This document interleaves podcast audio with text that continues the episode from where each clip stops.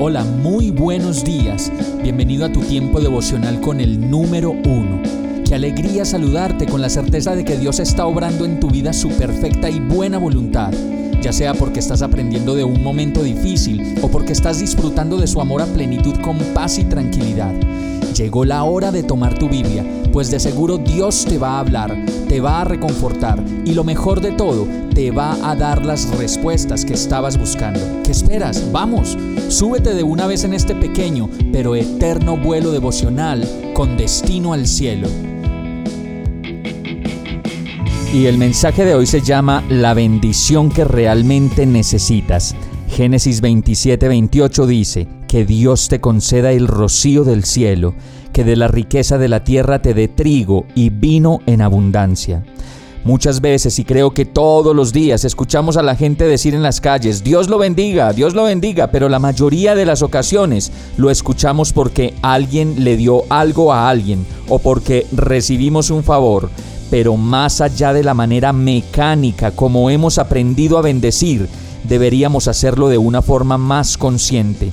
Y esta mañana, al pensar en las personas que amo, en mi familia, mis amigos y la gente que ha sido tan especial en mi vida y las personas de toda esta ciudad, consideraba que la manera de bendecirlos completamente es como lo dice este verso de tercera de Juan 1, querido hermano, oro para que te vaya bien en todos tus asuntos y goces de buena salud así como prosperas espiritualmente. Y en otra versión dice, querido amigo, espero que te encuentres bien y que estés tan saludable en cuerpo, así como eres fuerte en espíritu.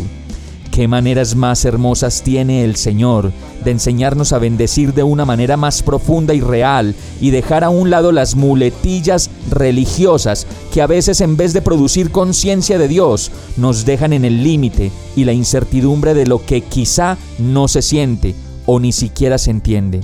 Bendecir entonces es la tarea principal de nuestras vidas, pero debemos hacerlo con la conciencia plena que Dios nos enseña. Vamos a orar.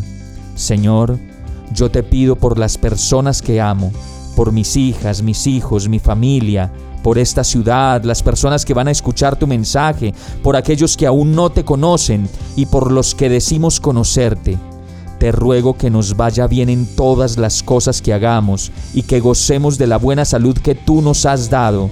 También te pido que así como podemos prosperar en cada cosa que hacemos, lleguemos a ser más fuertes y seguros en las cosas de tu Santo Espíritu.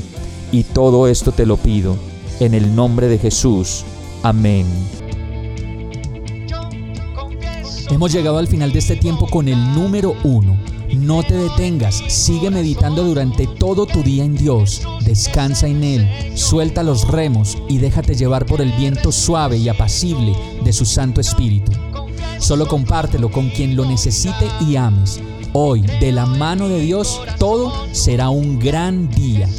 Para más información visita nuestra página www.iglesiabierta.com o llámanos al 313-334-0116. Oramos y rogamos para que cada día te enamores más de Dios y para que no pares de pasar todo tu tiempo con el número uno